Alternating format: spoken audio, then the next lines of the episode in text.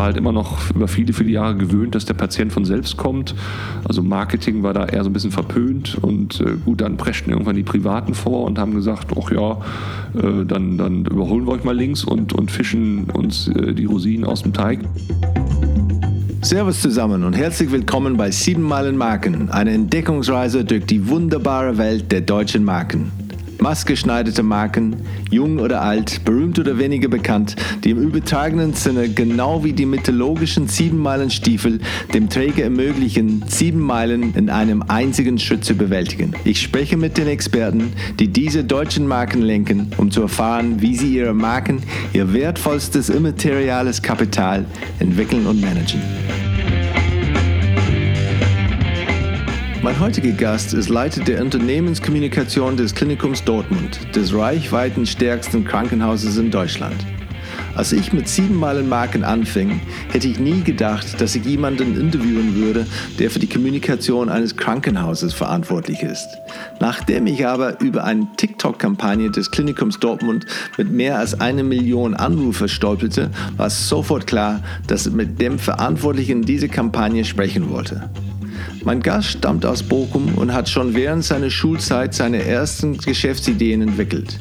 Nachdem er Politik und angewandte Kulturwissenschaft in Münster studiert und ein Volontariat bei der WATS absolviert hatte, arbeitete er als selbstständiger PR-Berater mit Kunden wie Douglas oder Karstadt zusammen. Schon vor Jahren wurde er von Pro7 Sat1 mit der außergewöhnlichsten Geschäftsidee Deutschlands ausgezeichnet. Trotz mickriger Budgets für seine PR-Arbeit ist der bereits dutzendfach preisgekrönte, inzwischen auch zweifache Gewinner des Goldenen Apfels, der Auszeichnung des Bundesverbandes Deutsche Pressesprecher. Das hat übrigens vor ihm noch niemand in Deutschland geschafft.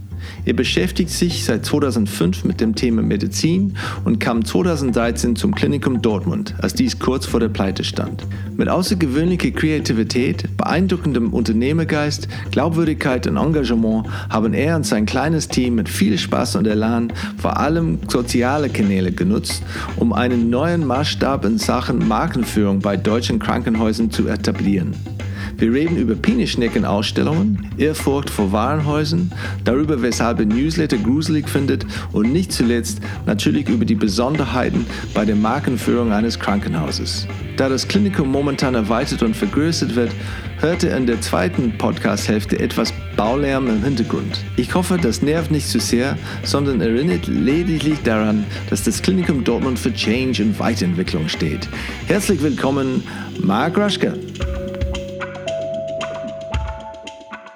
Das ist ja zum Beispiel auch das Schöne bei mir hier. Ne? Also unser Chef, dem ich ja da direkt unterstellt bin, der sagt ja auch, äh, Herr Raschke, äh, ich, ich, sehe auch, dass es läuft. Ja? ja. Ähm, und ich habe so viele andere Sorgen hier, ja, warum soll ich Sie jetzt auch noch kontrollieren? Ja? Also machen Sie mal. Genau, ne? also, weiter. Ja. ja. eben. Und, das, und davon hängt es halt auch sehr, sehr viel ab, glaube ich. Ne? Dass du wirklich als Kommunikationsmensch so viel Freiheit besitzt, es machen zu dürfen. Ne? Und äh, aber auch natürlich Freiheit äh, kehrt, Kehrtseite von, von Verantwortung. Also du musst mhm. eben auch diese Verantwortung mittragen dann. Ne? Also deshalb, das heißt ja nicht, dass du hier Free Willy alles machen kannst. Ne? Also ja, genau. Aber vielleicht gibt es dann ein paar, ein paar Ideen, was du dann Free Willy-artig machen würdest, wenn es dann äh, soweit wäre. Du, ich, bin, ich, bin, eigentlich in dem fast idealen Zustand. Also ich muss das gar nicht mehr großartig. Äh, ne? Also ich sag mal, wenn wir jetzt morgen sagen würden, wir tanzen Schlaganfall pantomimisch und stellen das ins Netz auf YouTube, dann würden wir es tun. Ja. Aber es wäre halt albern und deshalb tun wir es nicht. Ne? Ja, also, da muss man ja auch mal so die, die, die Kante kriegen. Ne? Also was ja. ist noch, was geht noch und ab wann wird es Klamauk. Ne? Ja. Wie, wie, wie stellst du das denn fest? Was ist dann. Äh das ist zum Beispiel einfach deshalb, weil ich, weil ich persönlich sehr oft in, auf diesen Kanälen, wo ich es dann veröffentlichen bin, ja, mhm. also ich, ich, ich, ich, lebe Social Media an so vielen Stellen, ne, äh, finde ich mich auch zum Beispiel gruselig, dass, dass, dass wirklich Kollegen sagen, ach, also ich nutze Facebook maximal privat, äh, aber beruflich brauche ich das nicht und Instagram schon gar nicht. Ja? Und dann denke ich so, Freunde, wenn ein Arzt sagen würde, also diese neuen Methoden, die mache ich nicht, ich mache nur das, was ich schon immer kenne, dann würden wir sagen, es ist ein schlechter Arzt. Ja? Als Kommunikationsmensch musst du dich auch einfach den neuen äh, Medien öffnen und du musst das Ohr an der Schiene haben und dann musst du entsprechend äh, oder, oder, dann hast du auch ein Gefühl dafür, was ankommt und was nicht und was eben dann klamaukig wird und was nicht. Warst du immer denn ein, ein, ein Early Adopter oder äh, also auch als Kind hast du dann äh, dich für neue Technologien und nee, für Sachen Technologien nicht. Ich habe mich, hab mich immer für, fürs Wirtschaften interessiert, komischerweise. Ich habe tatsächlich als äh, also als ganz kleines Kind meiner Schwester immer schon äh, Magazine gebastelt äh, und sie verkauft. Ich wollte ihr Taschengeld. Ne? Mhm. Das war das. Ähm, ich habe dann im äh, in der Schulzeit wollte ich eine Schülerfirma aufbauen mit einem Kollegen zusammen, also so Nachhilfe professionalisieren. Ja. Wir hatten sogar zwischenzeitlich sogar äh, Räume von Schulen angemietet, ja, dass wir da, also dann haben wir da Schüler aus der Oberstufe mit Schülern aus der Unterstufe gematcht quasi. Ja. Also so Dinge, die man jetzt, wo man auch sagt, naja, ja. Plattform bilden, ja, das haben wir aber damals schon gemacht. Ne. Also deshalb, aber ich habe das nie als, als äh, jetzt so im Sinne von Technik oder so verstanden, ne, sondern ich wollte halt immer irgendwas, irgendwas machen. War dann natürlich auch unter anderem selbstständig, ne, also dieses Thema selbstständig sein und, und, und was mit eigenen Ideen entwickeln, ja, oder, oder dann wollte ich mal Kekse entwickeln als, als Kind, ja, und hatte dann auch so eine, auch schon so eine Mischung, so eine Backmischung und so weiter. Aber ja, dann habe ich auch noch, kann man auch noch sagen vielleicht, aber er, läuft ja noch nicht. Ähm, ja doch, will auch. Also läuft schon, okay, ja, genau. ja dann hau raus. Äh, nee, dann habe ich noch äh, eine Laden, ähm, ja, es war sogar Franchise am Ende, es war, gab fünf Läden davon in Deutschland. Äh, das nannte sich My Regalbrett. Das war zu einer Zeit, als es noch MySpace gab, ja, die, die, die, das Portal. Und ich habe mir halt immer gedacht, es muss ja, wenn es das eine gibt, also das Digitale, gibt es ja auch immer irgendwie so, ein Gegen, so eine Gegenentwicklung. Ne? Und dann ist eben daraus äh, My Regalbrett entstanden. Also es, du konntest Space mieten in einem realen Raum und darauf dann tun, was du wolltest. Ne? Ähm, das war dann natürlich dann am Ende eher so, so eine Art... Ähm, äh, Warenhaus, ja, aber es war vor allen Dingen auch an einigen Stellen auch wirklich Kunst oder auch Experiment. Also wir haben zum Beispiel auch mal Partner über Regalbretter gesucht, ja, so Menschenhandel betrieben quasi im übertragenen Sinne. Ja. Ähm, und, und, und, und das war dann tatsächlich für glaube, Pro7 war es damals, die haben, da kam dann mit Galileo, haben das irgendwie zur außergewöhnlichsten Geschäftsidee Deutschlands äh, auserkoren und dann gab es. Ja, ja, ja. Und, ja, aber mittlerweile gibt es ja solche Läden an, an, mehreren Ecken. Ja. Also die, die Grundidee hinter diesem Laden war halt äh, damals, ich wurde angesprochen als Journalist damals noch, für ein Magazin, für ein Zukunftsmagazin zu schreiben über die Frage, wie sich Handel verändern wird, ne? so in Innenstädten. Und da musste er einfach nur so ein paar Entwicklung mal weiterdenken, ja, äh, Verteuerung der Innenstadtlagen und so weiter und so fort, gleichzeitig Start-up-Szene, wie kriegst du das überein? Und dann war eben diese Idee schnell geboren, dass du einen Laden hast, der, der viermal am Tag sein Gesicht wechselt, weil es eine Ideen-WG ist aus Leuten, ja, die, die eine Idee haben, die aber ganz spezielle Zeitfenster nur am Tag haben, wo ihre Idee auch funktioniert. Ja. Also jetzt mal platt gesagt, ein Bäcker hat ja eher morgens sein Geschäft, ja, während eine Pizzeria eher abends ihr Geschäft hat. Ja. Und dann könnte man, es waren andere äh, Geschäftsideen da noch hinter, aber dann könnte man halt den einen Raum nehmen, aber dann für unterschiedliche, also wie so eine Art Inkubator für Ideen. Ne. Das war so die die Uridee dahinter. Und was ist daraus geworden am Ende? Das ist dann daraus ist dann eben dieses My Regalbrett entstanden. Also der, der Laden hat sich dann jetzt nicht dreimal am Tag komplett geändert, weil das war ja die ursprüngliche Idee. Der sollte wirklich auch anders aussehen. Ja? Also auch andere, andere Lichttemperatur, andere Farben. Das war aber alles viel zu teuer. Ich habe dann einfach nur einen Laden gemietet, habe gesagt, äh, da stellen wir jetzt Regale rein und dann gucken wir mal, was passiert. Ne? Also das war zugegebenermaßen ein Risiko.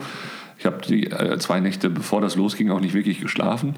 Aber ich äh, dachte mir so, also es war in Münster der, der erste Laden und ich dachte mir so in der Szene, wo da dieser Münsterladen war, da könnte es klappen. Ne? Und dann kamen auch wirklich die Leute ja, und haben wirklich auch die irrwitzigsten Ideen dann da präsentiert. Eine äh, wollte irgendwie, verstand sich als Künstlerin und hat dann Penisschnecken äh, da auf, aufs Regalbrett gestellt. Ja, also es waren dann eben Schneckenhäuser und statt der Schnecke guckte dann halt ne, das raus, was rausguckt.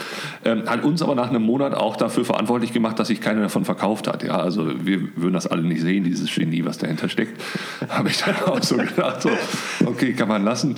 Ähm, und, und, und wie gesagt, und so waren die irrwitzigsten Leute. Also der, der am Ende, und das sage ich eben auch immer wieder, weil mich viele dann fragen, warum hast du das denn gemacht? Gemacht. Das war ja irgendwie was ganz, ganz Kurioses. Genau, und am Ende hat man mich dann gefragt, was denn dieser Laden eigentlich so mit meiner sonstigen Arbeit zu tun hat. Ne? Also so mit, mit, ich komme ja eigentlich klassisch aus dem Journalismus. Und ähm, dann habe ich halt so gesagt, ja, der, der, Laden erzählt ja auch Geschichten und du verkaufst hier Geschichten. Ja? Und hier versucht jeder seine Story erstmal zu finden im Regalbrett und dann entsprechend daraus im Idealfall einen Business Case zu machen. Ne? Und, ähm, und so war das halt auch. Also ich habe sehr, sehr viele Menschen darüber kennengelernt, die dann natürlich auch viel, viel Zeit mitgebracht haben in den Laden. Der Laden lief nebenbei. Ne? Also ich habe da auch Mitarbeiter gehabt, die das machten. Aber wenn ich auch mal drin war, ich habe immer wie gesagt, nette Gespräche gehabt mit den Menschen. Und das war wahrscheinlich auch vor diese, diese, dass diese Shop-and-Shop-Konzept sich irgendwie durchgesetzt genau, hat, oder? Genau, also das war, das war zu einer Zeit, als auch vor allen Dingen dieses Do-it-yourself äh, äh, sehr im Trend war. Ne? Also Etsy und Davanda und so weiter waren da so auf dem Peak und, äh, oder, oder kurz davor noch.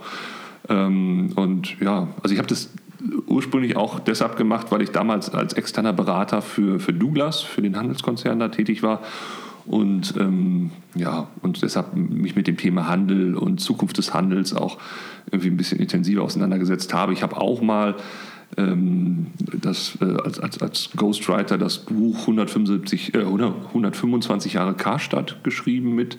Da war dann auch schon das Thema Handel irgendwie ne, ein Thema und äh, ja, und fand das irgendwie spannend. Ne? Und, und, und, und, vor allen Dingen auch, äh, wenn man so rückbetrachtet auf Karstadt zum Beispiel, dass so ein Kranken, also so, so, ein, ähm, so ein Warenhaus auch immer ein Abbild der, der Zeit ist. Ja? Also äh, wenn zum Beispiel das erste große äh, Warenhaus in Berlin am Hermannplatz damals ähm, das muss so ehrfürchtig gewesen sein, ja, weil da gab es, also das, was es da gab, gab es bis dato nirgendwo, dass die Bauern aus dem Umland äh, dahin kamen und dann ihre Schuhe auszogen, weil sie diesen Mahagoniboden nicht zerstören wollten. Der da, ne? so, ja. Also dieser Irrwitz, ja, der da in einem, in einem Warenhaus entstanden ist, äh, das war schon irgendwie, irgendwie cool. Und wie gesagt, aus diesen ganzen Ideen heraus speiste sich dann irgendwann mal so der Gedanke, dass man so einen, so einen Laden halt, so einen, so einen MySpace in Real halt macht. Und, und kommst du ursprünglich aus Münster oder hast du da studiert? Nee. Oder was also ich habe in, äh, genau, in Münster studiert, aber ich komme eigentlich aus Bochum.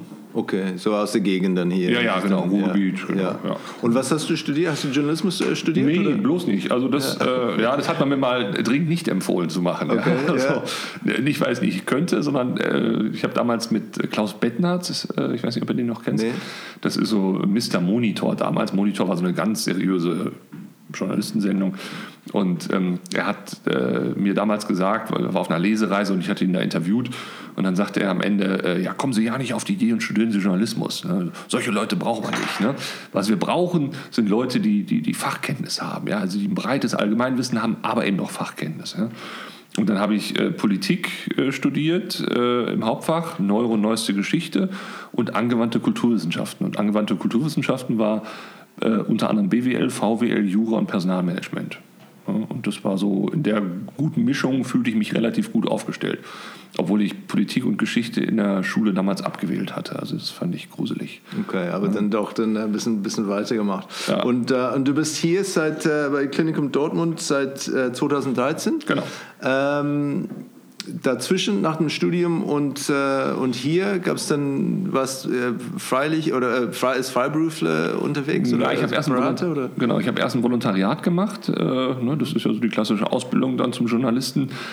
Äh, unter anderem auch bei Brand 1. Also ist auch eine Zeit, eine Zeit, die mich sehr geprägt hat, auch wenn ich da nur in Anführungszeichen knappes halbes Jahr war, aber, oder ich glaube sogar noch weniger, aber insgesamt äh, eine Zeit, aus der ich sehr viel mitgenommen habe, auch so denke, ne, wie, man, wie man auch mal aus Fehlern lernt und so weiter und so fort. Ähm, und sollte dann nochmal zurück hier ins Ruhrgebiet, weil ursprünglich war das Volontariat mich bei der Watz hier im Ruhrgebiet. Und dann sollte ich hier noch Kultur machen, drei Monate. Dann wäre das Volontariat zu Ende gewesen. Also es, offiziell war es schon drei Monate eher zu Ende, aber die haben das verlängert irgendwie, ne, aus welchen Gründen auch immer war vielleicht auch günstiger dann. Ne? Und, ähm, und dann sollte ich halt da entsprechend äh, mein, äh, das Ende meines Volontariates noch machen. Und dann habe ich gesagt, nee, das mache ich nicht. Ne? Hier, äh, Kultur im Ruhrgebiet äh, war zur damaligen Zeit was anderes, als es heute ist. Und da habe ich gesagt, nee, das, da mache ich mich lieber selbstständig. Ne? Da haben mich auch viele für bekloppt erklärt haben viele gesagt, äh, du musst doch erstmal ankommen hier, du musst doch unterkommen. Ja. Netzwerk entwickeln. Netzwerk entwickeln und so. Naja, gut, war vielleicht auch blauäugig, sich da dann selbstständig zu machen in der Zeit. Aber ich glaube, es war blauäugiger, drei Jahre später sich selbstständig zu machen, weil da war nämlich dann die erste große Entlassungswelle in den Redaktionen. Ne? Also von hier im Ruhrgebiet von 900 Journalisten wurden 300 entlassen.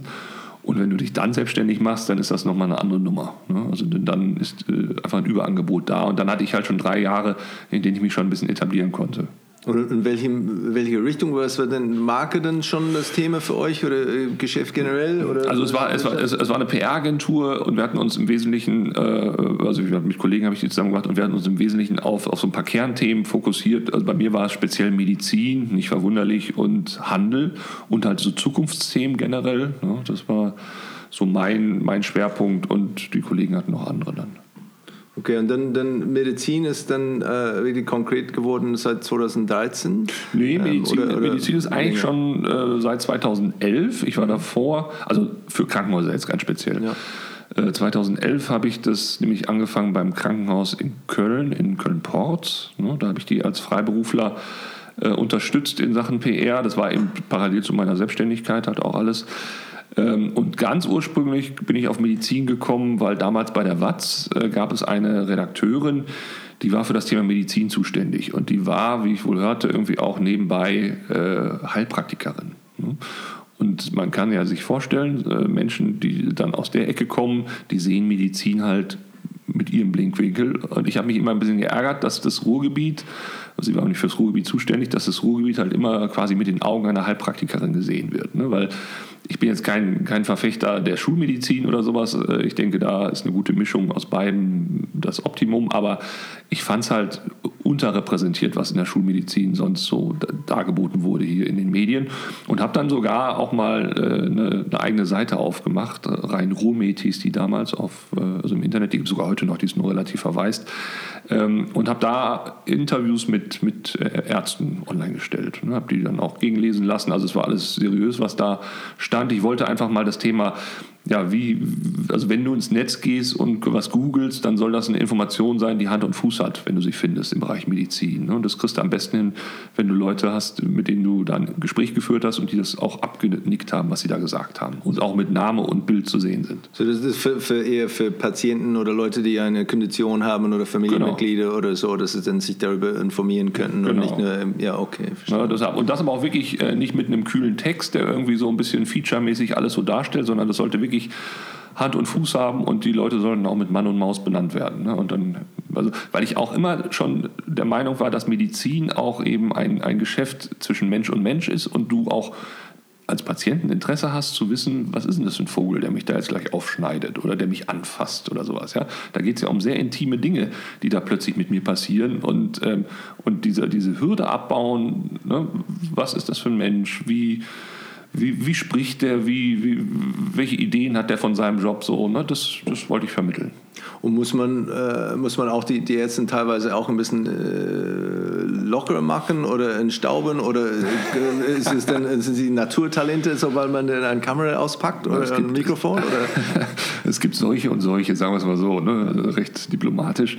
Nein, ähm, man macht es am Anfang natürlich mit den Leuten, wo man weiß, dass die es können ne? und äh, dass man auch äh, dann nicht ganz so unsicher ist, dass das, dass das vielleicht eventuell sogar Murks wird, weil dann hast du auch ganz schnell die Kritiker auf, der, auf dem Plan, die dir dann sagen, dass das alles scheiße ist, was du machst. Also du brauchst ja am Anfang, gerade wenn du was Neues machst, bist du ja quasi zum Erfolg verdammt. Ne? Du musst ja irgendwie äh, performen und äh, deshalb suche ich mir dann die Leute schon aus und weiß ungefähr, wer da so, also wer, wer liefert ne? und dann, ja, und war das auch etwas, was man auch dann, ähm, wo die Ärzte, die noch nicht dabei waren, die sie dann auch dabei sein wollten, ähm, gab es da eine gewisse Nachfrage äh, aufgekommen? Oder? Ja, also man muss ja sagen, dass das, das Ganze habe ich, glaube ich, damals begonnen, wie gesagt, das war so nach meinem Volontariat. Also ich denke mal so, das war, also mein Volontariat hat 2005 dann geendet und äh, das war dann wirklich so 2006, 2007, 2008 zu der Zeit, ja. Und da war das Thema Internet ja auch noch ein bisschen anders als heute. Und äh, da mit Medizinthemen zu kommen oder auch mal einen Arzt davon zu überzeugen, dass er doch mit Medizinthemen sich mal äh, samt Gesicht und Telefonnummer im Internet darstellen soll, das war noch eine schwierige, schwierige Phase. Mittlerweile verstehen es alle, dass sie da was tun müssen.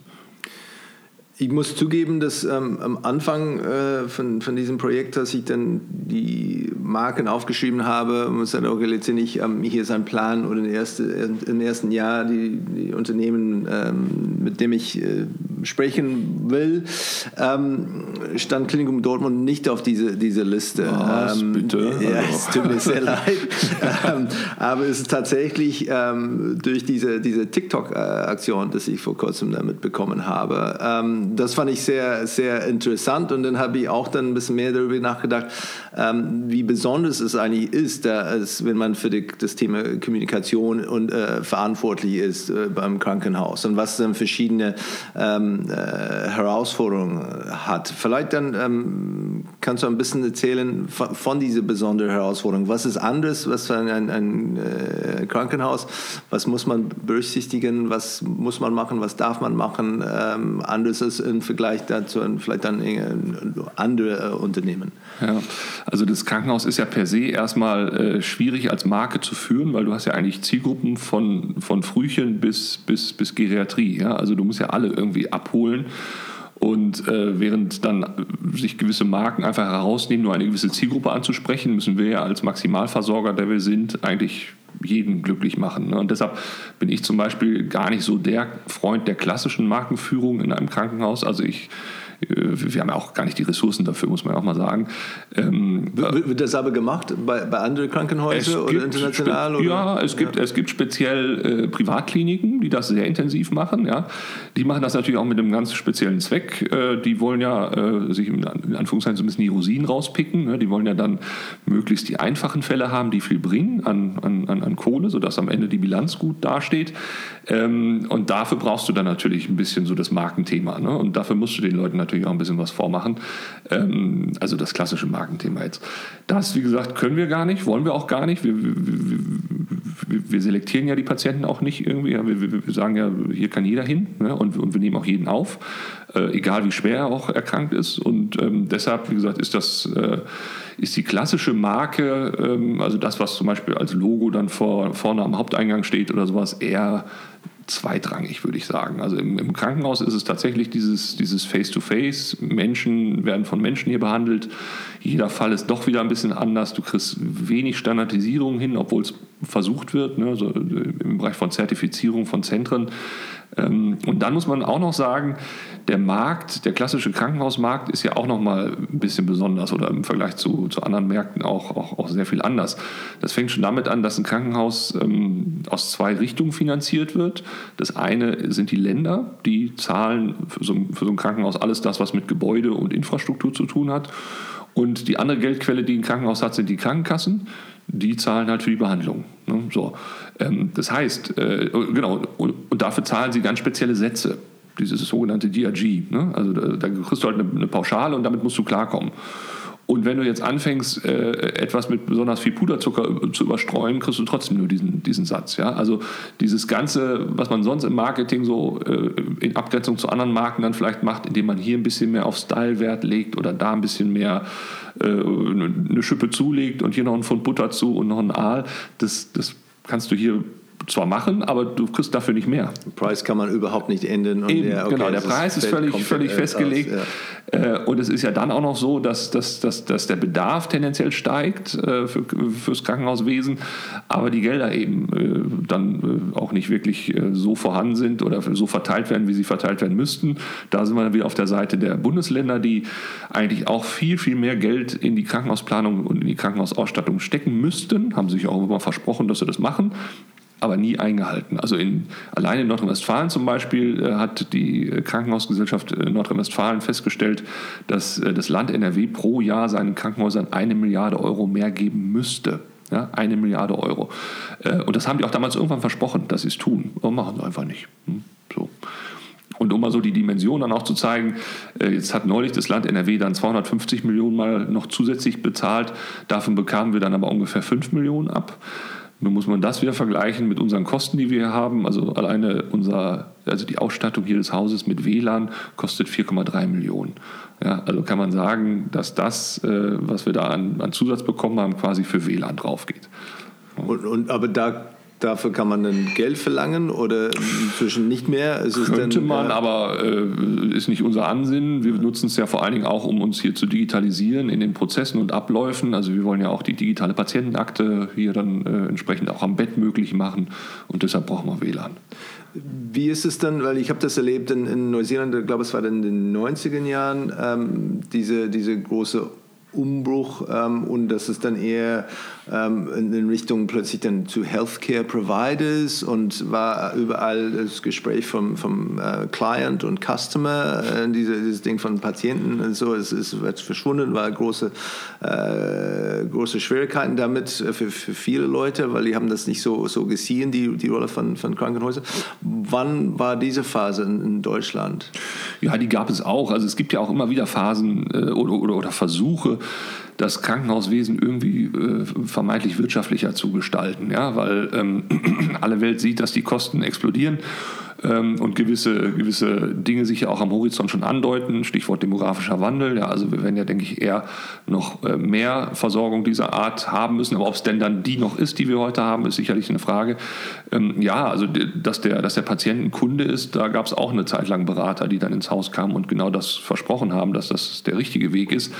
Ähm, aber hat es auch nicht gebracht, ne? weil äh, es ist natürlich eine Stütze, um, um, um gewisse Prozesse mal zu hinterfragen in einem Krankenhaus und, und äh, das ist auch zwingend nötig. Also ich will jetzt auch nicht komplett auf die privaten äh, Klinikbetreiber rumhacken, denn das sind äh, sicherlich auch welche, die die in vielen Ansätzen äh, wirklich wirtschaftlicher arbeiten als manch äh, städtisches oder, oder, oder kirchliches Haus.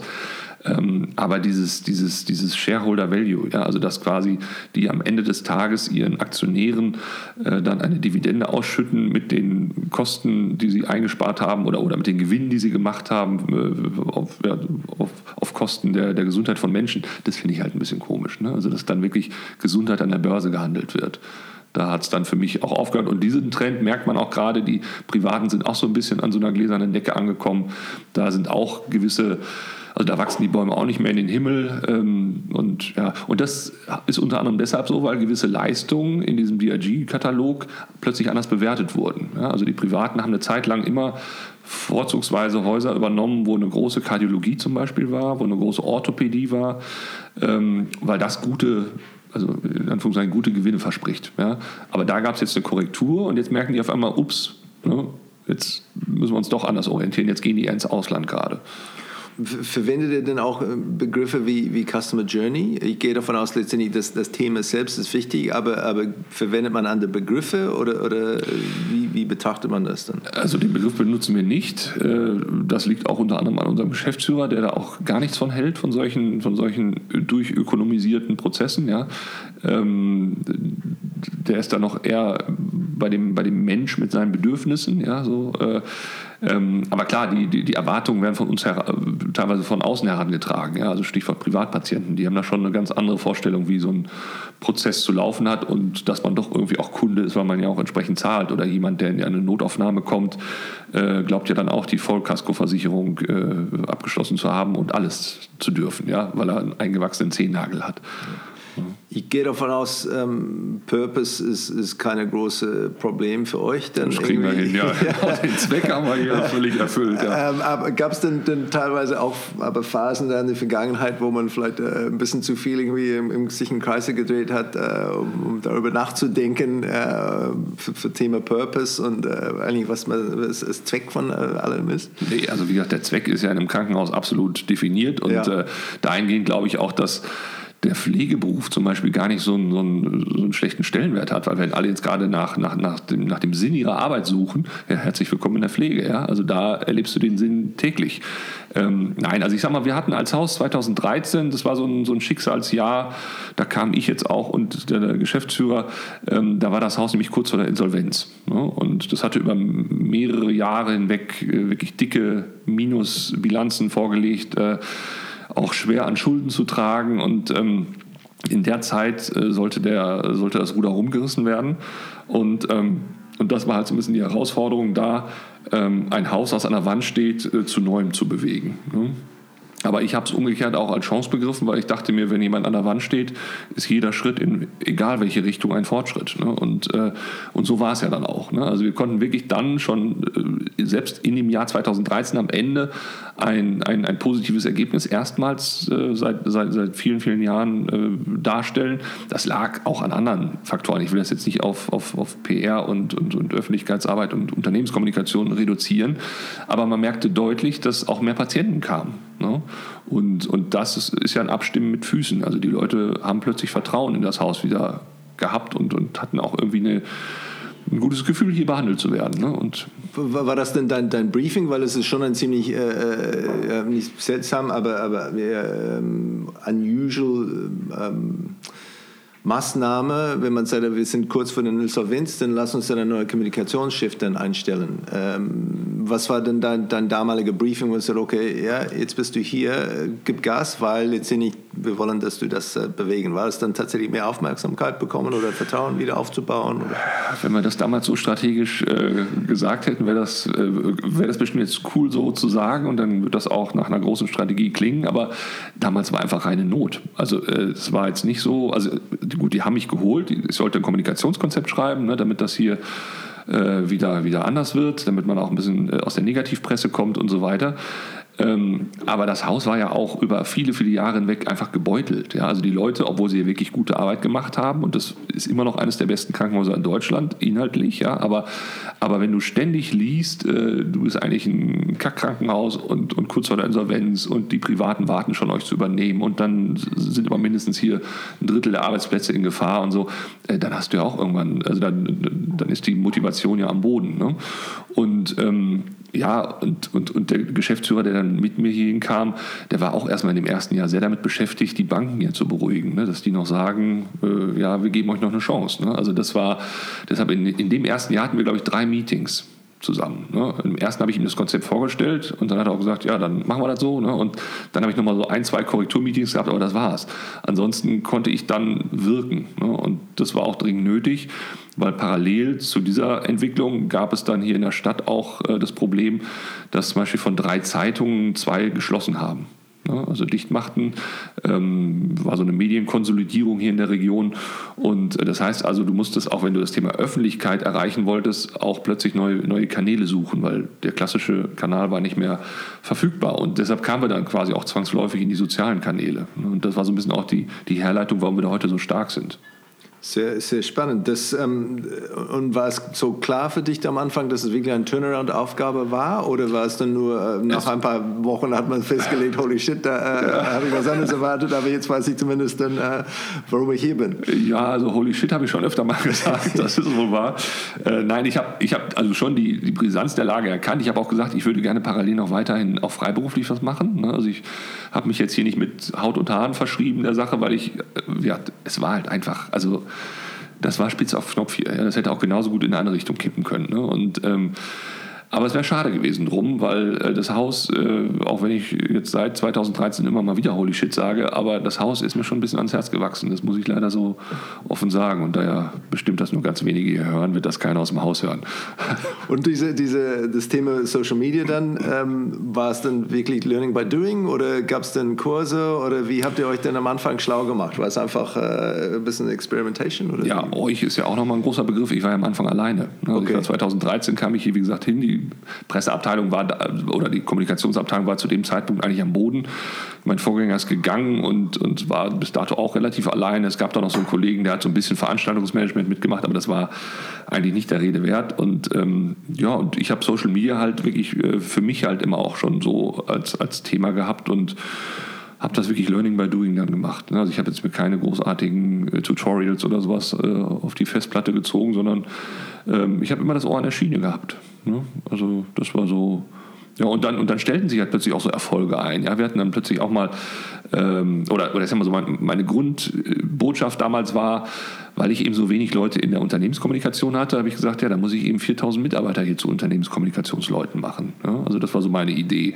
Und noch weit bevor wir über das Thema Corporate Influencer oder so gesprochen haben, weil ich gedacht habe, wenn die gut übers Haus reden, ne, dann haben wir gewonnen. Weil wenn die den Mut und die Motivation wieder finden, äh, den Laden hier toll zu finden, dann, dann super. Und das kannst du halt nur über Social Media schaffen. Wie, wie habt ihr das gemacht denn, dass, dass die gut über, den, über das Haus dann reden? Oder, oder war es dann, muss man auch was vorher dann enden? Oder waren sie immer positiv gepolt und es war nur die, äh, die Wirkung von außen nach innen? Das ist dann irgendwie, dass irgendwie alles schlecht geredet war, aber, aber innen hat man schon diese Markenbotschafter.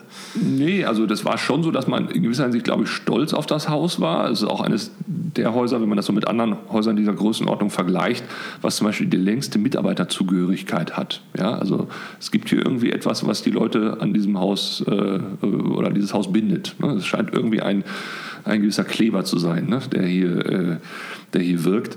Nein, aber ähm, es war schon so, die, wie gesagt, die Depression war schon im Haus. Ne? Also bei allem Selbstverständnis, was man vielleicht so von sich aus hatte und dachte, Mensch, wir machen doch gute Medizin, warum sieht denn das keiner? Ähm, man war schon deprimiert und, und da musste man schon ran. Und das kriegst du mit, also diese interne Kommunikation, die erstmal wichtig war, die kriegst du auch mit keinem schwarzen Brett oder mit keinem Intranet hin. Da musst du in die sozialen Kanäle gehen, weil wir sind ja auch als, als, als 24-7-Betrieb äh, auch im Schichtbetrieb und, und äh, du, du hast nie alle zusammen. Ja? Und, und dann sind wir auch noch hier an, an, an zwei Standorten. Ähm, du musstest also irgendwie einen Kanal finden, wo du die Good News äh, möglichst publikumswirksam darstellen kannst. Und das waren die sozialen Kanäle damals. Und, und ähm, äh, geschlossene Internetartig oder interne, interne Kanäle, so wie es auch externe, oder war einfach alles da in die Öffentlichkeit? Denn? Also ich persönlich trenne interne und externe Kommunikation überhaupt nicht. Das ist, glaube ich, auch spätestens jetzt, wo, wo wir alle unsere, unsere iPhones haben oder äh, Smartphones, äh, auch wirklich eine, eine, eine, sehr fiktive Größe noch, ne, da zu trennen. Ähm, nein, also ich habe das immer schon gesagt, was, was innen ist, ist auch außen und umgekehrt, ne, weil alles mit allem zu tun hat. Wie ist es mit äh, Mitarbeiter, äh, Mitarbeitergewinnung? Ist es, ist es einfach? Ist es dann, ähm, stehen die, äh, die Ärzte dann reihenweise, äh, reihenweise vor, der, vor der Haustür ähm, und äh, die Pflegekräfte? Oder ist es wirklich, wo man wirklich ähm, ein bisschen auf sich aufmerksam machen muss? Ja, sie müssen schon auf uns aufmerksam machen, aber uns geht es im Vergleich zu vielen, vielen anderen Häusern in Deutschland noch relativ gut. Ne? Ähm, das, das mag sicherlich auch mit der PR zu tun haben, die wir so machen. Ne? Also, wobei das ja auch eine PR ist, die jetzt nichts verspricht, was wir nicht halten können. Also wir sind ja relativ nah am, am Geschehen hier, wenn wir, wenn wir Botschaften kommunizieren und äh, zum Beispiel, wenn wir dann hier Stichwort Corporate Influencer, wenn wir dann zum Beispiel unsere Live-Chats auf, auf Facebook und auf Instagram machen mit Ärzten, die dann da wirklich eine Viertelstunde lang live sind und die man dann fragen kann was. Ja, und wir machen das auch nicht mit großartigem technischem Equipment, das ist alles sehr authentisch. Ähm, dann, dann, dann ist das schon eine nette äh, Botschaft, die man, die man platzieren kann, nämlich, hey, das sind hier alles nur Menschen und du kannst als Mensch kommen. Und, und das sind erstmal wichtige äh, Signale in, in, auch solche Märkte hinein, in Personalmärkte. Ne? Das, äh, nach dem Motto, was sind das für, für Menschen, mit denen ich dann da künftig zusammenarbeite? Und dann, wie gesagt, machen wir halt viel, äh, auch ungewöhnliche Sachen, mit denen wir auf uns aufmerksam gemacht haben im Bereich Personalgewinnung. Ähm, aber man muss natürlich auch sagen, wir sind im Ruhrgebiet nochmal in einer anderen Situation als in Stuttgart oder in München. Ne? Also da in Stuttgart oder München kann sich keine Krankenschwester mehr eine Wohnung in der Nähe erlauben. Das ist einfach äh, utopisch. Und deshalb sind da dann in der Innenstadt die Kämpfe besonders groß um Personal. Äh, die, die, die Randregionen haben dann noch Personal. Ähm, und da sind wir noch ein bisschen anders strukturiert im Ruhrgebiet. Also hier ist, hier ist das alles noch ein bisschen freundlicher. Und ähm, ja, aber, aber klar, also insgesamt, äh, wenn ich dann auch unsere Schule für Gesundheitsberufe sehe, zum Beispiel, die wir haben, die hat keine Probleme, Ausbildungsplätze vollzukriegen. Ja? Und wir haben 500 davon. Wow. Ja? Also wir haben, wir haben inzwischen, also wir haben immer noch deutlich mehr Bewerber als Plätze.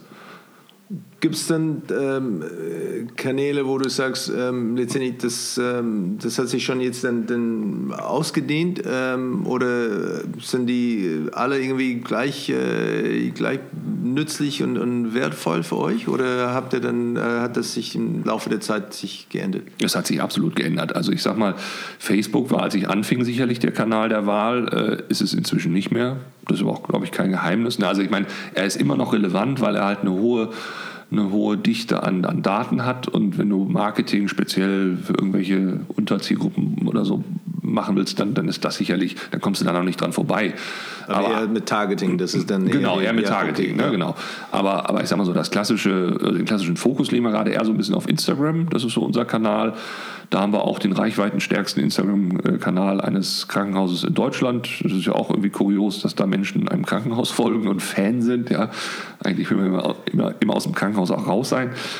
Ähm, nein, das, das ist sicherlich momentan so der Kanal, aber wir sind zum Beispiel genauso auch auf äh, Snapchat, wir sind auch auf Jodel. TikTok ist halt jetzt auch das Neueste, äh, was wir machen.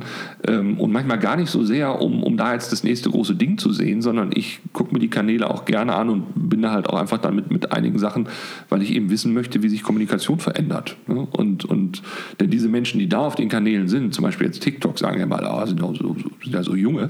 Äh, ja gut, aber die stehen irgendwann in zwei, drei Jahren hier auf der Matte und wollen eine Ausbildung, ja, oder, oder, oder sind dann irgendwann PJler und Assistenzärzte. Mit was für Erwartungen kommen die denn rein? Was ist denn deren Lebensstil? Ja? Und wie müssen wir uns als Haus darauf vorbereiten? Das kannst du doch damit wunderbar im Vorfeld schon ab, abfragen. Hast du denn diese, diese große Aufmerksamkeit erwartet von, von diese, diese, ich weiß nicht, ob man das als Kampagne dann von TikTok? nennen würde, genau, was ihr gemacht habt? Also ich habe TikTok das erste Mal, da war ich glaube Ende letzten Jahres, beziehungsweise Anfang diesen Jahres, gab es so zwei Events, da, da habe ich das erstmal so überhaupt wahrgenommen. Das war einmal, da war ich in New York und da war überall, wo ich so hinkam, äh, so wie wir halt hier in Deutschland so haben, so, guck mal, wir sind auch auf Facebook, waren da Unternehmen äh, und haben gesagt, ach guck mal, hier ist unser TikTok-Kanal. Ich dachte mir schon so, hä, wieso sind die nicht alle, was, was ist denn dieses TikTok? Ne, so. Und dann habe ich äh, ein paar Monate oder ein paar Wochen später in Berlin, war ich bei einem Vortrag von einem äh, HR-Spezialisten ähm, und der hat gesagt, also er hat auch TikTok vorgestellt hat gesagt, das wäre das nächste große Ding, aber er könnte sich nicht vorstellen, dass wir, die wir da so in dem Raum saßen, und das waren so knapp 100, 150 Unternehmen, da jemals drauf äh, tanzen würden auf diesem Kanal. Ne? Und dann habe ich so im Stillen gedacht, okay, diese Herausforderung, genau, diese Herausforderung nehme ich an, habe ich mir überlegt und äh, ja, und dann haben wir einfach erstmal losgelegt. Also auch da war es wieder ein einfach mal tun. Ja, also ich hatte jetzt keine, kein Storyboard dafür mehr großartig gemacht oder, oder irgendwie auch im Vorfeld gedacht, das und das können wir machen, sondern das war am Anfang reines, blutiges äh, einfach mal tun. Äh, die ersten waren auch jetzt nicht so der Brüller, muss man auch sagen. Ne? Aber wie will man es denn auch machen, wenn man, äh, wie gesagt, die Ressourcen auch begrenzt und das Team, ich meine, wir sind mittlerweile zum Glück zu viert plus eine Volontärin, aber auch das ist immer noch überschaubar für so einen 4.000 oder 4.500 äh, Mitarbeiterbetrieb. Ähm, deshalb können wir einfach nur durch Trial and Error äh, probieren. Ne? Und das haben wir gemacht. Und der, der Durchbruch kam dann wirklich mit diesem, mit diesem äh, TikTok-Video, wo wir zu Pump Up the Jam dann äh, Desinfektionsmittel äh, ausgeteilt haben im Haus. Ja, so im Hintergrund sind, äh, sind ein paar äh, Baumaschinen zu, zu hören gerade. Was, äh, was wird hier gemacht? Äh, wir bauen hier gerade an. Äh, es wird hier noch äh, eine großartige Flächenerweiterung geben.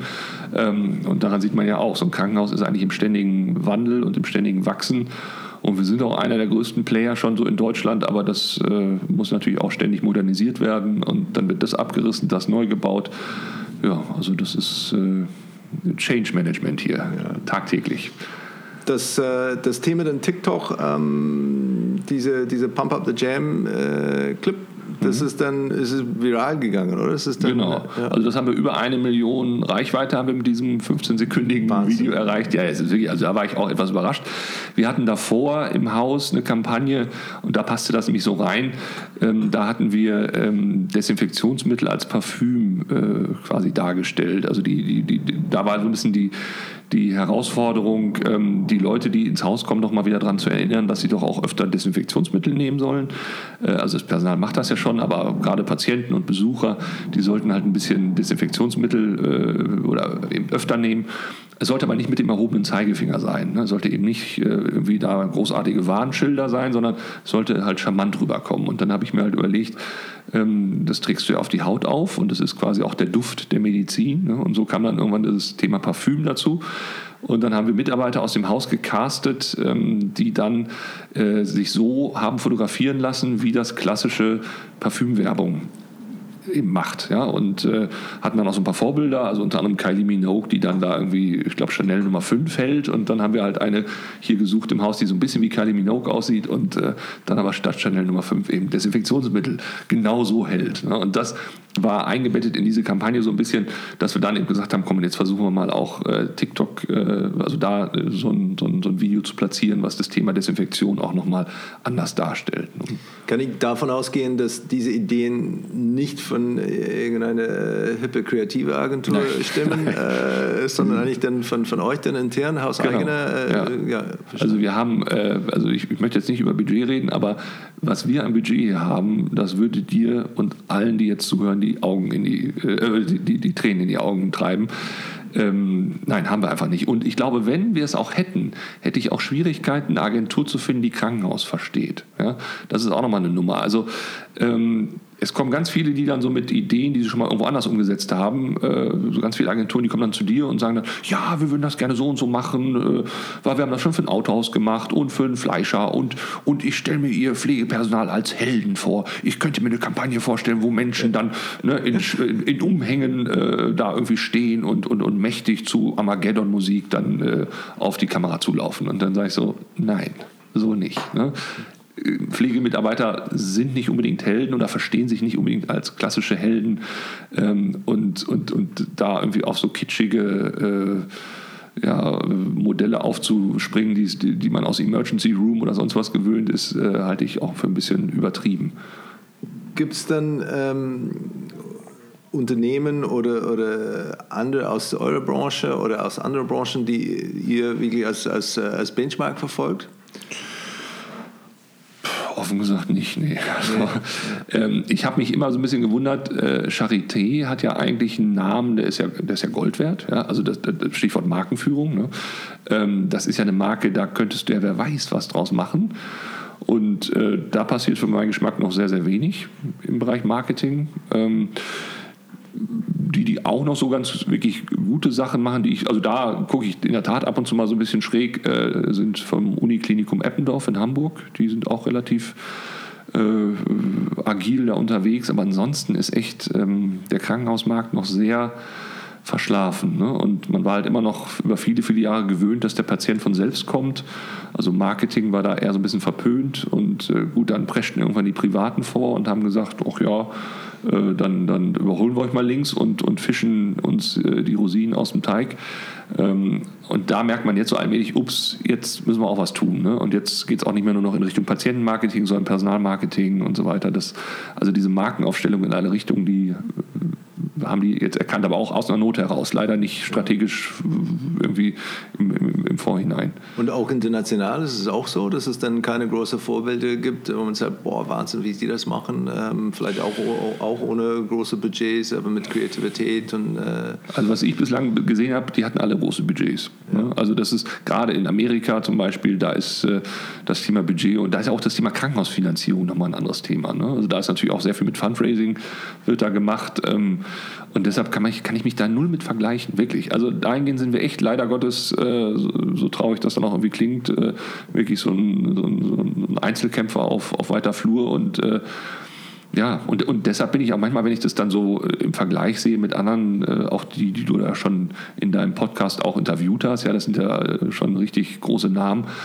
Und da gucke ich manchmal auch zugegebenermaßen mit ein bisschen neidischen Auge drauf, weil ich dann so denke, ja mein Gott, ne, hätte ich das, könnten wir vielleicht auch noch ganz andere Sachen machen. Ne? Aber, ja. Ihr seid aber ähm, regional begrenzt, oder? Von eurer ähm, Ehrgeiz und Ambition. Letztendlich gehe ich davon aus, letztendlich, äh, es geht hier um die Region ähm, oder, oder nicht. Das ist dann etwas, wo uns sagt, nee, letztendlich wir sind deutschlandweit unterwegs oder Europa ist unser Markt oder wie definiert ihr das? Also der Markt ist natürlich erstmal als regionales Krankenhaus tendenziell regional, aber äh, ich sage mal, ein Drittel der Patienten kommt von überregional. Oh. Und spätestens, wenn es um Personal geht, müssen wir mindestens deutschlandweit, wenn nicht sogar international gucken. Also jetzt auf Basis unserer TikTok-Aktivitäten habe ich jetzt zum Beispiel ein, neulich eine Anfrage aus Indien bekommen von einem Magazin, die würden ganz gerne über uns da berichten, dass wir jetzt auf so einem ungewöhnlichen Wege Personal suchen. Und da habe ich natürlich auch im Stillen gedacht, ja Mensch, genau die Zielgruppe, nämlich indische Pflegekräfte, wollen wir. Herzlich willkommen. Ne? Also das, äh, ja. Ja, das ist sehr gut. Ähm wie bemisst du denn diese, diese Erfolg ähm, oder, oder Misserfolg, wenn, äh, wenn man sagt, okay, das war gut, das war wenig gut? Ähm, Gibt es denn, denn äh, Bemessungen oder KPIs, die ihr intern verwendet, äh, um das zu sagen, ja, cool, weiter so? Oder? Also wir nutzen natürlich die Insights, die so Social Media äh, bietet ne, und haben dann auch relativ schnell eine Meinung darüber, ob ein Posting oder, oder eine Kampagne gut war oder nicht. Ähm, wir haben natürlich auch einige Analysetools, aber ich persönlich bin gar nicht so sehr der Freund von einem wirklich engmaschigen Monitoring. Ja? Weil klar, du kannst dich irgendwann auch zu Tode monitoren und dann hast du auch äh, zwar alle Zahlen parat, ähm, aber in der Zeit hättest du auch schon wieder zwei, drei neue Projekte machen können. Ja? Also äh, wir gucken eher so, dass das so, so Pi mal Daumen stimmt und äh, dass wir aber insgesamt agil bleiben mit unseren, mit unseren äh, mit unseren Projekten. Und da bin ich auch zum Glück eins zu eins äh, der Meinung wie mein, wie mein Chef, ja, der nämlich auch genauso auch dieses Krankenhaus führt. Ist auch einer der wenigen in Deutschland im Übrigen, der, der auch nicht komplett nur auf Zahlen guckt in der Krankenhausführung, sondern der halt auch auf jedem Kongress und auf jedem Vortrag wiederholt, dass er das Krankenhaus auch viel Psychologie ist und, und du halt auch äh, viele Dinge nicht wirklich bemessen kannst, aber sie trotzdem relevant sind für ein Krankenhaus. Ne? Wie gesagt, wie willst du zum Beispiel äh, ja, Psychologie, Vertrauen, äh, großartig, in, vor allem auch in so einem regionalen oder, oder etwas überregionalen Markt bemessen. Das ist sehr, sehr schwierig. Als ich jetzt angekommen bin da hier in, Dortmund, ähm, habe ich festgestellt und äh, habe ich dann daran gedacht, ja stimmt, das habe ich woanders schon gelesen oder schon mitbekommen, äh, dass Dortmund sich als äh, Fußballhauptstadt äh, vermarktet. Ähm, Gibt es da für euch Potenzial? Gibt es in Kollaboration mit BVB oder, oder hier mit Fußballmuseum oder generell das Thema Fußball oder, oder andere Partnerschaften? Ich fände es fast ein bisschen zu langweilig, wenn wir uns darauf nur dann fokussieren würden, weil das ist ja wirklich naheliegend in, einem, in einer Stadt wie Dortmund. Klar, wir haben natürlich Kontakt zum BVB und die kommen zum Beispiel äh, zu Weihnachten immer in die Kinderklinik und äh, äh, überreichen dann da Nikoläuse und so weiter. Oder wir hatten jetzt auch mal ein, äh, ein Kinder-MRT hier im Haus angeschafft, ähm, auch mit Unterstützung unter anderem von Jürgen Klopp, der damals noch äh, Trainer war. Und ähm, also ja, die, die sind schon äh, ans Haus angebunden, sofern das geht für so einen internationalen Verein, weil die natürlich sich auch nur ganz gezielt Projektpartner aussuchen. Ähm, aber wir sind zum Beispiel jetzt nicht mit denen irgendwie medizinisch großartig verbändelt, ähm, äh, obwohl wir das auch in Teilen machen. Ähm, aber wie gesagt, das ist, äh, also da, dazu spielen die aber auch im wahrsten Sinne des Wortes auch in der Champions League. Ne? Und da sind wir dann eher Regionalligist. Was wäre denn der, euer, wichtigster Touchpoint, wenn ihr sagt, letztendlich als, als Kanal oder Möglichkeit, wo man sagt, hey, mit unseren Patienten oder Mitarbeitern äh, Kontakt zu behalten? Was ist denn der am wichtigsten? Also momentan haben wir unseren Fokus eher auf Instagram, wenn wir mal über Kanäle jetzt nachdenken, weil da erreichen wir sowohl Mitarbeiter als auch potenzielle Mitarbeiter als auch eben Patienten. Deshalb haben wir da momentan so ein bisschen so unseren, äh, unseren Schwerpunkt. Aber ansonsten, wir, wir, bedienen halt alles. Wir haben ja sogar die Möglichkeit, äh, WhatsApp, äh, also mit, per WhatsApp mit uns Kontakt aufzunehmen. Ne? Also das bieten wir ja auch an. Also wie gesagt, wir nutzen da äh, Multi-Channel alles. Und da habt ihr dann äh, einen Mitarbeiter, der sich um die Kanäle kümmert, äh, ausschließlich? Oder nee, macht Nein, ihr alle? Oder? Das machen wir alle. Okay. Also ich, ich bin auch ein großer Freund der integrierten Kommunikation. Ich glaube zum Beispiel, selbst wenn ich jetzt hier 20 Mann sitzen hätte in meinem Bereich, ich würde immer noch wollen, dass jeder alles macht. Also dass zumindest jeder alles versteht, was da gemacht wird. Ja? Ob das im, im, Operativen dann immer so sein muss, dass dann auch äh, jeder da einen Film schneidet oder so mal eben schnell für Social Media, ist was anderes. Aber ähm, diese, diese Insellösungen, die dann da geschaffen werden, ja, da wird dann irgendwie eine, eine Social Media Abteilung gegründet. Ja, da sind es dann drei Leute, die dann aber erstmal sich immer wieder bei den anderen erstmal nachfragen müssen, was gibt es denn gerade für Inhalte, was können wir denn und so. Ne? Dann sage ich, nee, dann geht doch gleich auf den Termin oder, oder, oder macht doch gleich eine Kampagne, immer schon mit dem, mit, mit dem einen Ohr zuhörend, wie könnte das auf Social Media ankommen. Ja? Dass, dass eben genau diese Streuverluste, die man hat, wenn der eine sich nur für das eine, äh, um, um das eine kümmert und dann erstmal dem anderen wieder erklären muss, wie es geht. Das ist ja auch dieses stille Postprinzip. Das will ich nicht. Ne? Also, und deshalb haben wir da echt Generalisten sitzen bei uns. Natürlich mit, mit gewissen Schwerpunkten und die sind auch wichtig, dass wir die haben, aber ähm, genau. Und, und habt ihr dann eine, eine äh, besondere Rhythmus, wo uns unser Ziel ist, dann einmal am Tag zu posten auf, auf jedem Kanal oder mehrmals oder ist es dann äh, per Chance? Dann, äh auch das ist für mich eher so ein organisches Thema. Also ich, ich, ich, hab, ich hab jetzt auch, bin zum Beispiel auch ein großer äh, Feind von Newslettern, finde ich auch gruselig. Ja? Äh, wenn dann einfach nur noch aufgrund einer, einer Zeittaktung ein Inhalt irgendwie übermittelt werden muss. Ja, scheißegal wie der ist, aber wir haben ja versprochen, dass wir einmal im Monat einen Newsletter machen. Ja? Ist ja auch Murks. Deshalb auch ein, einmal am Tag ein, ein Posting halte ich auch nicht für sinnvoll. Ähm, wir machen uns auch nicht immer so 100% Gedanken, was denn jetzt genau dieses Posting auslösen könnte, ne?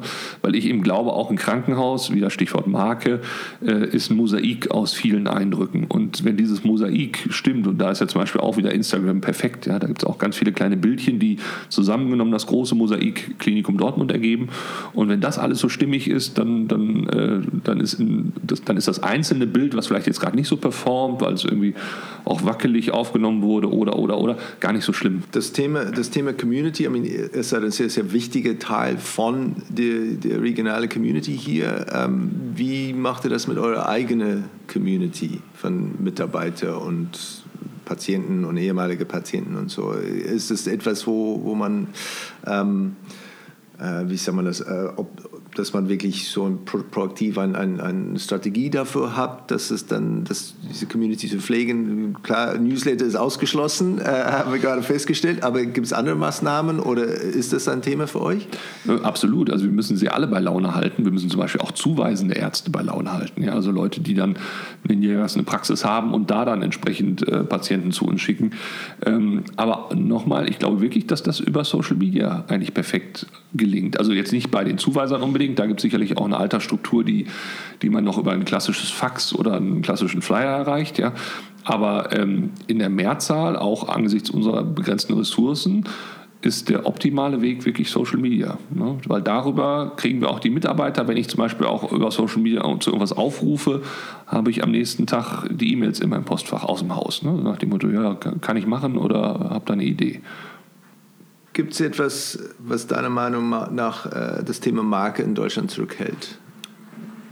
Ähm, ich glaube erstmal, der Wert ist vielen nicht bewusst. Der Wert von Kommunikation ist generell äh, unterrepräsentiert in Deutschland, glaube ich, in den, äh, in den, in den Unternehmen. Und ähm, ja, und Marke ist, glaube ich, für viele so ein, immer noch so ein Luxusthema. Ne? Man, man, man, man gönnt sich das halt, so eine Markenabteilung. Ja? Und man hat dann irgendwie äh, da spinnerte Typen sitzen, die dann irgendwie sich um, um, um ein Branding Gedanken machen und man so im Stillen denkt, ey, hör mal, die sollen mal lieber eine Schippe, ja, was machen die sich da Gedanken? Ähm, da gelingt es, glaube ich, noch nicht so 100 Prozent, auch in die Niederung der, der, der deutschen Wirtschaft vorzudringen und denen den Vorteil einer Marke zu erklären. Ja, Im ersten Moment kostet es halt immer dann. Ne? Und vor allem, wenn es auch äh, wirklich gut gemacht sein soll, dann kostet es auch nicht wenig. Ähm, und da immer so den, den, den Gegenwert, der häufig erstmal auch nur gefühlt ist, äh, das so zu vermitteln, das ist, glaube ich, die Herausforderung. Und das war ja auch im Krankenhausbereich, als ich, also ich sag mal, seitdem ich so im Krankenhausbereich jetzt hier so speziell im Klinikum bin, habe ich da sicherlich auch, das klingt jetzt zwar so ein bisschen überheblich, aber sicherlich auch in Deutschland Maßstäbe gesetzt, weil vorher gab es das in Krankenhäusern so in dem extremen Maße nicht. Und ähm, ja, und auch da merkt man allmählich, ups, äh, das wirkt ja, was er da macht. Und das hat ja auch einen positiven Effekt aufs Haus, auf die Bilanz, hatte das auf die Motivation der Mitarbeiter. Die haben nicht so viel Personalprobleme wie wir. Also plötzlich ist ein Wert messbar. Du, du hast offensichtlich sehr, sehr viel Freiraum, Sachen zu probieren, mhm. ähm, Fehler zu machen, Misserfolge zu, zu haben. Genau. Äh, wie, wie schafft man das? Ist es dann etwas, äh, war, war, es einfach organisch am Anfang, dass letztendlich diese Freiheit war da oder war es etwas, was du besonders fördern müsstest oder wie, wie ist es zustande gekommen? Also die Freiheit war relativ schon am Anfang auch so da, weil, ähm, wie gesagt, mein Chef, der war im ersten Jahr echt damit beschäftigt, die Banken zu beruhigen, dass die noch weiterhin die Geldhähne offen halten. Und, ähm, so, er war abgelenkt. Dann, er war quasi abgelenkt, genau. Ich konnte ihn untertunneln und ja. äh, ne? Äh, dann das Tor machen. Nein, ich habe äh, ja wirklich relativ Freiheiten bekommen äh, von meinem Chef, aber das liegt auch echt in, in seiner Natur. Ja? Er vertraut Menschen und das ist, äh, kann ich gar nicht hoch genug einschätzen, was er da mir auch schon so alles ermöglicht hat, allein durch diese Freiheit. Und ich sage auch jedes Mal, wenn wir irgendwie einen Erfolg reinholen, dann sage ich immer, gehe ich immer zu ihm hin und stelle irgendwie einen Preis auf den Tisch oder sonst irgendwas und sage, hier, das ist auch Ihr Preis. Ne? Und dann sagt er, ach, hören Sie auf, Herr Raschke, stimmt doch gar nicht, ne? Äh, hängt doch auch viel von Ihnen ab. Aber ich gesagt, ja, aber Sie lassen mich hier machen, ich darf hier sein. Ja? Und das ist eine Freiheit, die ich gar nicht hoch genug einschätzen kann. Natürlich gab es inzwischen auch schon Angebote von anderen Unternehmen, auch aus anderen Branchen. Aber ich würde, glaube ich, echt die Freiheit vermissen, die ich hier habe. Und das zu duplizieren auf eine andere Organisation und Unternehmen, dann muss es dann eigentlich von, von das Personal, ist ja nicht ist von, vom Chef, diese Vertrauen, diese einfach Leute Freiraum zu geben, weil dadurch dann äh, die besten Ergebnisse bekommt. Dann. Ja, eben, genau. Also, also ich halte mich schon, also Freiheit ist ja auch so eine, so eine Kehrseite von Verantwortung. Ne? Und ich Richtig. glaube schon, dass man das eine nicht ohne das andere kann und ich glaube schon, dass ich beides ganz gut beherrsche, aber wie gesagt, wenn man mich in meiner Freiheit dann auch einschränkt, weil dann eben zum Beispiel ständig das Controlling fragt, was hat denn das gebracht und dies und das, ja, ähm, nee, dann wäre ich, glaube ich, sehr unglücklich. Und, und das ist eben auch, wie gesagt, mein Chef, der auch äh, ja, da einfach, einfach eine, auch eine Freiheit auch in seiner Arbeit braucht und, und sich auch nur vom Controlling so, so Eckdaten nennen lässt, ja, aber vieles auch dann aus einem gewissen Bauchgefühl heraus entscheidet. Ne? Und, und zum Beispiel das Thema Bauchgefühl ist im Krankenhaus mitunter völlig verloren gegangen. Ja? Da, da sind wirklich dann Beraterhorden durch, durch diverse Klinikketten gegangen und haben dann alles maximiert und alles äh, per Excel dargestellt und ja, und am Ende haben die Krankenhäuser es doch nicht geschafft. Ja, also irgendwas scheint ja dann verloren gegangen sein auf dem Weg, auf dem Weg dahin. Und, und ja, ein Krankenhaus ist immer noch vielfach intrinsisch motiviert von den Mitarbeitern. Die haben, die sehen einen anderen Zweck als, als äh, Gewinnmaximierung und das muss man auch berücksichtigen das Thema äh, Preisverleihung und, und, Anerkennung wollte ich dann, dann ansprechen. Ähm, du hast dann, glaube ich, zweimal diese deutsche, Presse, Presse, deutsche Pressesprecherverband äh, Goldene Apfel. Der Goldene Apfel, ja, das ist ein Goldener Apfel, genau. Gewonnen. Ja. Ähm, wofür war das damals? Ähm, also das eine war damals für, für diese äh, Live-Sprechstunde, die wir da aufgezogen haben. Also da, damals gab es den Begriff Corporate Influencer noch gar nicht so und wir haben das aber schon gemacht. Ne? Das war so ein bisschen Vorreiter in dem Punkt. Ähm, und äh, hat mich auch offen gesagt sehr, sehr, äh, also damals war ich echt drei Tage high, das muss ich schon sagen. Also der Preis hat mich schon umgehauen, weil ich auch zehn Jahre vorher, als ich im Volontariat noch war, sah ich diesen Preis mal bei einem Journalisten auf dem, auf dem Tisch stehen. Und damals hat der Bundesverband der Pressesprecher noch Journalisten ausgezeichnet und ich fand ihn damals schon toll und habe gesagt, Mensch, aber ich habe auch gedacht, ey, als Journalist bist du so eine, so eine kleine Kerze, du wirst ihn nie kriegen. Ne? Und, und dass das dann, dann zehn Jahre später so sich der Kreis so äh, dann nochmal schließen würde, hätte ich so nicht gedacht. Und jetzt ähm, bei der, bei der, genau, und dann waren wir insgesamt nochmal zweimal nominiert. Äh, und jetzt aber, bei, also jetzt in diesem Jahr war es dann tatsächlich für diese, für diese Kampagne rund um dieses Thema Parfüm, ne, also Desinfektionsmittel als Parfüm, dieses, wie, wie kriegt man Mitarbeiter eingebunden. Und wir, und wir sind ja auch immer Gottes oder leider Gottes in der Kategorie Low Budget nominiert, ja, weil wir halt einfach keine Kohle haben. Und wie gesagt, äh, dieses ganze Projekt mit dem, mit dem Parfüm, hat, äh, wenn ich hoch, es hochrechne, knapp 4000 Euro gekostet. Ja, das ist äh, für das, was wir an Output da hatten und an Wirkung. Äh, also, ja, fantastisch. Ja. ja. Gibt es denn für euch denn äh, ein, ein, Projekt, denn, wo man sagt, okay, das ist das nächste große Baustelle? Ähm, vielleicht habt ihr damit schon angefangen, vielleicht noch nicht. Ähm, was kommt denn als nächstes auf, auf dich zu? Also ich, es gibt mehrere Baustellen. Also ich würde mir manchmal wünschen, es geht nur eine. Ähm, also klar, das ganze Thema Personalmarketing müssen wir weiter betreiben. Ne? Das ist äh, eine Sache, die sich ja eher auch noch verschärfen wird in den nächsten Jahren. Ähm, dann bin ich auch ein großer Freund von eben auch so ein bisschen neuer Technik und jetzt sind wir gerade dabei, so ein bisschen Augmented Reality mal ins Haus zu holen. Ja, also wir haben jetzt zum Beispiel eine ganz einfache App entwickelt, was heißt einfach? Also so einfach war sie nicht, aber sie ist erstmal relativ einfach in der, in der, im Handling. Es geht darum, äh, also wir nennen diese App Monopolyp. Ja? Und es ist eine App äh, zur Darmkrebsvorsorge. Du kannst also diese App in Dortmund aufrufen und wenn du das in einer speziellen Zone machst, also wir haben äh, geografisch über die Innenstadt von Dortmund einen großen Dickdarm gelegt, virtuell. Und wenn du in dieser Zone bist, kannst du die App aufrufen und dann äh, in ja, Augmented Reality, äh, Augmented Reality ähm, Polypen jagen ja, und Polypen aus dem Darm quasi entfernen. Ähm, da war so ein bisschen die Idee dahinter zu sagen, wir wollen mal das IBA-Thema Darmkrebsvorsorge mal ein bisschen zu den Leuten bringen. Ja, weil wer, wer hört sich sowas abends schon gerne als Vortrag im Krankenhaus an? Ist eher so ein bisschen lame. Ne? Aber wenn du das selbst mal ausprobieren kannst, äh, was heißt das eigentlich, Polypen abtragen im Darm? Ne? Und wenn du das dann auch noch in, in, deiner, in deinem Umfeld, in deinem Lebensumfeld machen kannst, ähm, dann ist das schon eine schöne Sache. Also das ist wirklich, äh, ja, schon, sind auch schon skurrile Bilder bei rumgekommen, wenn dann hier auf dem Weihnachtsmarkt oder irgendwo plötzlich dieses, äh, dieser Darm dann da auftaucht ne? und du dann da vorm Weihnachtsbaum Polypen jagen kannst. Und für, für welche Zielgruppe ist das dann? Das ist tendenziell eher für Jüngere, weil gerade bei dem Thema Darmkrebs wir äh, deutschlandweit feststellen, dass die, äh, also gerade in dieser Zielgruppe, die Zahl der Betroffenen komischerweise steigt. Ja? Also insgesamt ist es eher so ein bisschen, momentan stagniert die Zahl in Deutschland, sogar leicht rückläufig, was Darmkrebspatienten angeht. Aber bei dieser speziellen Zielgruppe steigt es. Und wir vermuten alle so ein bisschen, dass das mit Ernährung, mit, mit, mit, mit Lebensgewohnheiten und so weiter zusammenhängt. Und äh, ja, deshalb muss man die irgendwie in ihrer Sprache dann aber, also in ihrer Mediennutzung aber auch erreichen mit so einem Thema. Das ist aber wahrscheinlich etwas, was, was ihr nicht in-house machen könnt, oder? Das haben wir auch in-house gemacht, ja. Echt? Okay. Also wir haben einen bei uns im Team, okay. wir haben einen bei uns im Team, der, der macht das auch privat, der hat auch privat mal so ein eigenes Spiel entwickelt und ähm, genau. Und das ist aber jetzt erstmal auf, einer, auf der Basis, sag ich mal, in, Anführungs in Anführungszeichen eines Baukastensystems äh, entstanden. Ja, also nach außen hin sieht es wie eine App aus, aber nach innen ist es, ist es äh, jetzt nicht quasi komplett von Null entwickelt, sondern es waren ein paar Bestandteile übernommen und dann äh, ein entsprechende, entsprechendes User Interface draufgelegt.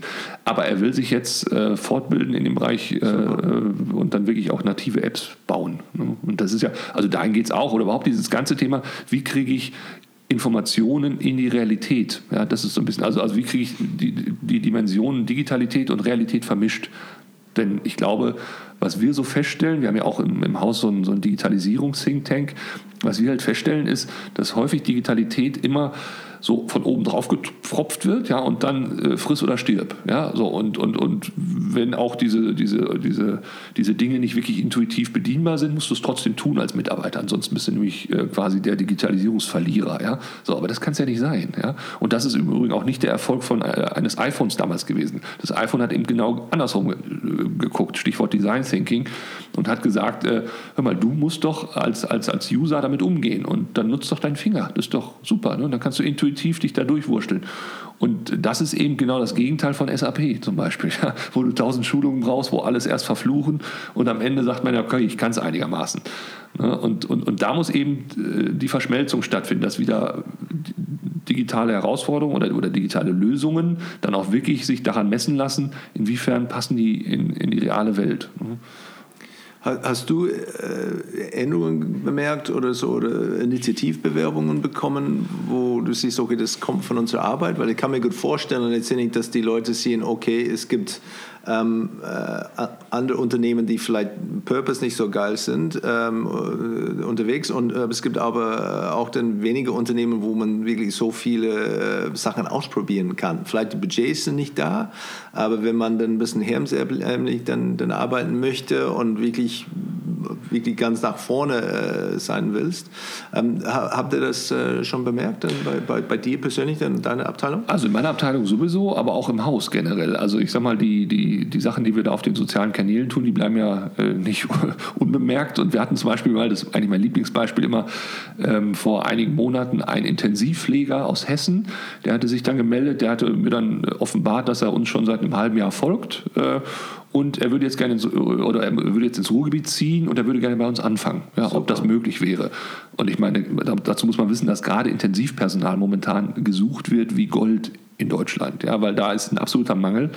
Und dann habe ich gesagt, ja klar, du, äh, super, komm vorbei. Ne? Also, ähm, und das sind so, so wirklich äh, Erfolgsgeschichten, wie wir sie einige haben aber wie gesagt, ich möchte das nicht nur auf, aufs Marketing beschränken, weil, weil die, die Leute hier insgesamt sind halt auch von einem, äh, ja, von einem Spirit beseelt, der das Haus dann doch nochmal ein bisschen unterscheidet von vielen anderen Häusern. Und, und, und deshalb, wenn zum Beispiel auch unser Chef sagt, ähm, äh, am Bett des Patienten wird nicht gerechnet, dann ist ihm das auch sehr, sehr ernst. Und dann sagt er zum Beispiel auch, wenn da eine Behandlung gemacht werden muss, dann muss die gemacht werden. Punkt. Ja? Wir gucken da nicht auf, äh, tut mir leid, das DRG-Paket, was wir für Sie bekommen haben, ist leider aufgebraucht. Ja? Ähm, dazu sind wir aber auch als kommunales Haus dann eben auch in gewisser Hinsicht verpflichtet. Und ähm, ja, und das ist zum Beispiel eine Sache, da die sich auch mittlerweile rumgesprochen hat, kommen auch ganz, ganz viele Ärzte und sagen, hör mal, bei den Privaten geht das gar nicht mehr. Wir sind so froh, jetzt hier zu sein. Und denn hier ist auch noch ein bisschen der Mensch im Mittelpunkt, hier ist nicht nur die Zahl und das passt. Finde ich sehr spannend. Das Thema ähm, Digitalisierung dann, ähm, so Wi-Fi dann durchaus überall dann gestattet, auch mit äh, Kanälen nach draußen. Was sind sonst für euch dann Themen, wenn es zu Digitalisierung oder Digital Transformation dann, dann kommt? Ja, also es geht ja erstmal um, um, um die ja, zur Verfügungstellung von, von Daten überall, wo man sie gerade braucht. Ne, das wäre so das, das Erste. Also im Prinzip ist ja ein Krankenhaus ein, ein großes Prozesssystem. Ja? Also es gibt ja zigtausend Prozesse, die hier laufen. Äh, die auch leider Gottes nicht immer standardisiert laufen, weil dann kommt wieder ein Notfall und dann wird wieder alles umgeworfen. Ja? Und also du, du musst es wirklich hinkriegen, so smarte Lösungen zu schaffen, dass jeder am Kittel quasi sämtliche Daten dieses Krankenhauses jederzeit abrufen kann. Und das wird gerade umgesetzt. Also es haben jetzt schon ganz, ganz viele bei uns im Haus iPads, äh, auch personalisierte iPads wo sie dann quasi ja, ihren Arbeitsplatz an dem Bett des Patienten holen können. Ne? Und mit dem dann zum Beispiel auch, das wird jetzt bald umgesetzt, auch Röntgenbilder sogar dann äh, vor Ort am iPad sich äh, angucken können.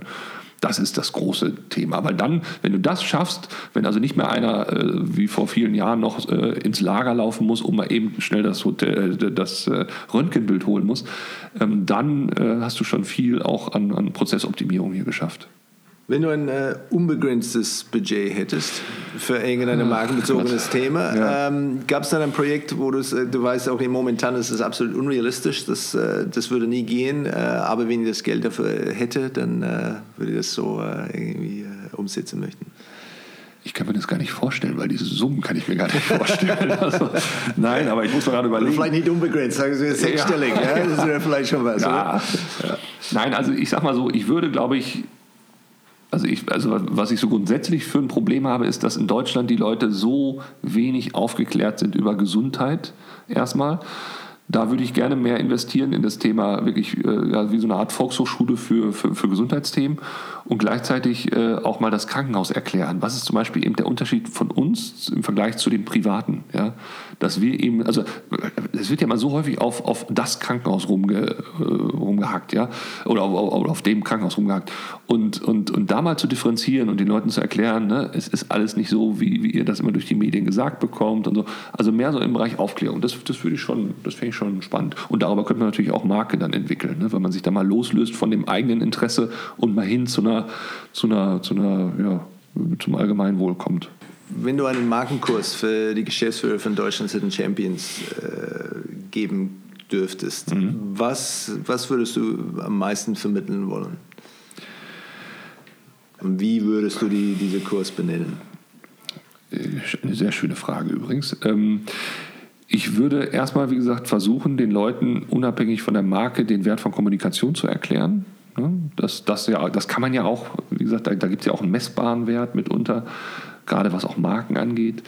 Ähm, und ähm, ja, also das, das, das wäre mir schon mal wichtig, dass das Marke eben nicht so, so ähm, begrenzt ist auf eine Markenabteilung, nach dem Motto, wir gönnen uns jetzt mal eine Markenabteilung und dann haben wir ja das Thema Marken, äh, Markenentwicklung abgeschlossen, sondern dass Marke oder Markenbildung ein atmender Prozess ist, dass Marke von, von allen gelebt wird, vom, vom Pförtner bis zum, bis zum Chefarzt und zurück, ja, ähm, oder eben vom Pförtner bis zum Chef und zurück. Und wie würde ich das nennen? Äh, äh, vielleicht irgendwie sowas wie du bist es oder sowas. Ne? Also gar nicht so sehr Marke, weil damit, damit beschreibt es ja auch, also das hängt von allen ab hier. Ne? Du bist es. Und vor, vor allem auch von oben. Wenn es nicht oben irgendwie. Wenn es nicht oben gelebt wird, dann genau, dann kannst du es auch unten nicht, nicht erreichen und umgekehrt. Und, und du musst halt auch äh, offen sein äh, und transzendent für das, was von unten kommt. Also, ja. Prima. Marc, ich finde es wirklich äh, vorbildlich, wie, wie du das hier machst. Und letztendlich für viele äh, deutsche Unternehmen könnten eine, eine Menge daraus lernen. Äh, Glaube ich, dann äh, vielleicht kommen ein paar Besucher und äh, es gibt dann andere Möglichkeiten, äh, andere Leute dann weiterzubringen. Vielen Dank. Da nicht für. Vielen Dank. Also auch, dass wir diese Botschaften mal ins Land streuen können, wer weiß. Also ich würde mich jedenfalls vor allem auch unabhängig von meiner Person freuen, dass da viele äh, sich was von, von annehmen und, und es bringt ja leider immer nichts, wenn wir nur auf, äh, auf gleicher Augenhöhe miteinander sprechen. Man muss einfach auch die Chefs mal wachrütteln und sagen, Leute, vertraut euren Leuten, die haben das alle nicht gemacht, weil sie, weil sie nichts zu tun hatten, sondern viele machen das mit einem Eigeninteresse, mit einer, mit, einer, mit, einem, mit einer intrinsischen Motivation und die haben Bock, was zu verändern. Also bitte äh, hindert sie nicht daran, durch irgendwelche, durch irgendwelche Controllings, durch, durch, durch, mach erstmal ein Konzept, bevor du loslegst, sondern einfach mal den Mut haben, loszulegen und dann kann es immer noch korrigiert werden. Stimme ich zu 100% zu. Vielen Dank. Vielen Dank.